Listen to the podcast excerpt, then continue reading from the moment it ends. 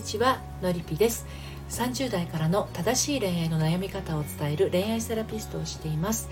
愛に悩む女性の心の進路相談をしたり仲間と一緒に人生の夢と仕事と愛を開くのりぴの隠れ家オンラインサロンを運営しています。えー、ちょうどですね3月25日から27日の3日間ですね、えー、オンラインサロンの第4期のメンバーを受付をします、えー、概要欄のところにですねご案内書いてありますのでご興味のある方はご覧になってみてください。今日はですね子育てについてのお話になります。これから結婚される方もすでに結婚している方もあとは実際お子さんがいらっしゃる方もですね、まあ、子育ての子育てのことって結構気になることってあるんじゃないかと思うんですね。で、まあ、その中でも今日は夫が協力するしないということについてお話をしていきたいと思います。はい。あの私の大嫌いな言葉にですねあのイクメンっていう言葉がありましてうん、私はこの言葉があの嫌いなんですね。はい、あの夫が育児に協力的でないとか家事を協力する気がないとかあの嘆いている奥さんって結構いらっしゃるんですけどそれを正直ですねそれはですね奥さん側がやってあげすぎなんですよ。うん、でねこういうふうに言うと反論があるわけです。いや私がやらなかったら誰もやらないしとか。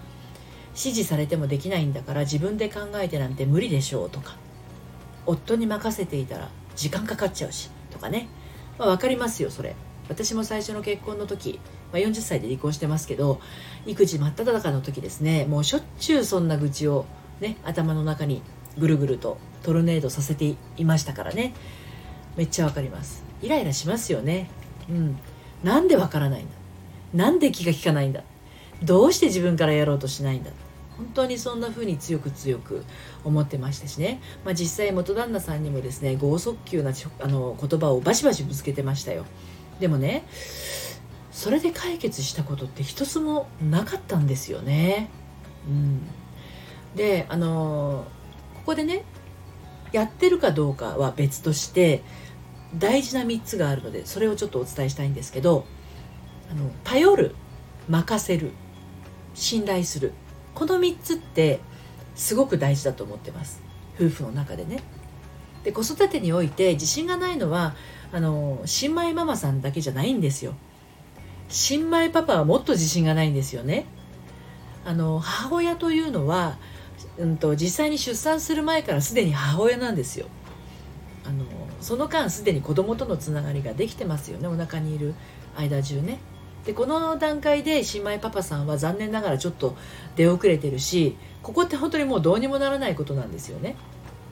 なので、まあ、いざ生まれてみると必然的にあの新米ママさんはですね新米パパさんから見てもうめちゃくちゃ先輩なんですよ。だから新米パパさんからするとその大尊敬する先輩に対してあの自分が先を越すなんてね後輩的立場からありえないんですよね。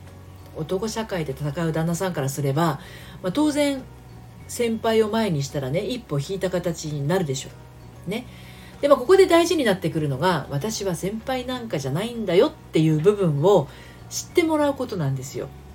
でね、まあ、こういうのはこんこんと説得しても新米パパさんはねいやいや俺なんかってなってしまうんですよね。うん、ですので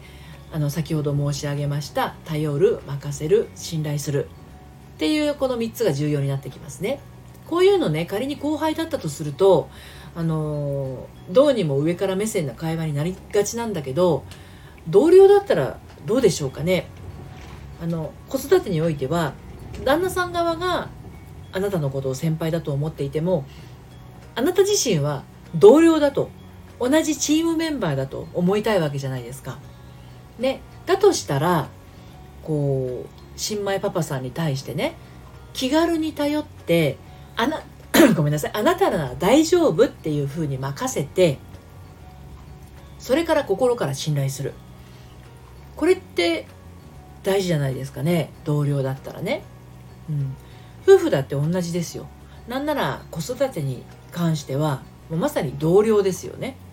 だから旦那さんとはですね絶対に先輩後輩の関係にならないっていうのはもう前提としてあります。はい、でもう一つ大事なことはあのママさん気分よくいることですね。はい。あの子育てで何がイライラするかっていうと自分の気持ちがですね、まあ、結局子供っていう自分以外のものを対象としているので気持ちがあっちゃこっちゃこう揺れて不安になるんですよね。でもって子育てっていうものには正解がないしあの手っ取り早くお手本になるって言ったらやっぱり自分の親なんですよね育ててくれた、うん、でも親に対していい思いがなかったりなんかこう確執があったりあんまり記憶になかったりすれば当然そんなの役に立ちませんし分かんないことだからより余計にこうイライラしちゃうんですよね。なので子育てが楽になるためにはこの不満感はほとんどが気分に左右されてるんだっていうことに気づくことなんですね。あなたは気分が良ければ子育てがうまくいってると感じるはずなんです。なので気分が良くない原因を取っ払ってあげたらそれで OK なんですよ。じゃあ気分が良くない原因って何？ってなってみると、まあ、不満の源を探るっていうことなんですよね。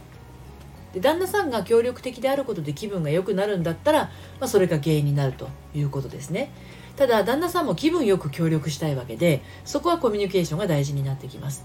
で先ほどの同僚としての扱いの体でですね 旦那さんには素直に協力体制を仰いでください。一緒に考えたり一緒にすること一緒に育てていくことを先走るからうまくいかなくなるんですね。決して新米ママさんは自ら先輩風を吹かさないということは大事になってきますね。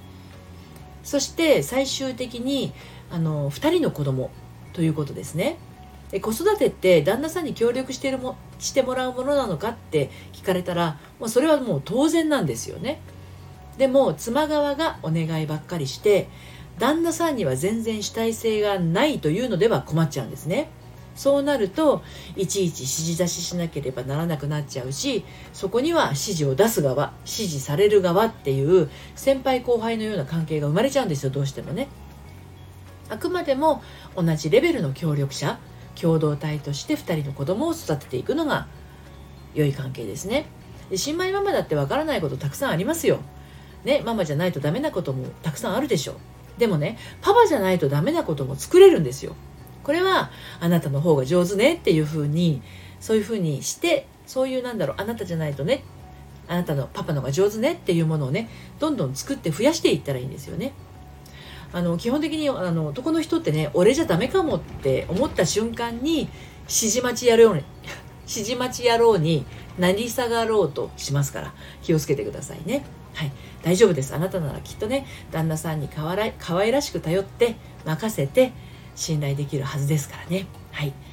えー、こういったあの悩みの相談はあの初回カウンセリングでもお伝えはしてますしまたオンラインサロンの方でもですねメンバーと一緒に、えー、子育てのことも含めてねあのサロンの中で悩み相談をしたり、えー、限定配信をしたりして進んでいますのでご興味ありましたら遊びにいらしてください。で、えーと、今日の内容はですね読むセラピーとして愛愛のトリセツのコラムのコラムの方にも、今日神々だな、コラムの方にも綴っていますので、ご興味ありましたら、そちらも説明欄のところにリンクを貼っておきますので、ご覧になってみてください。最後までお付き合いありがとうございました。それではまた、さよなら。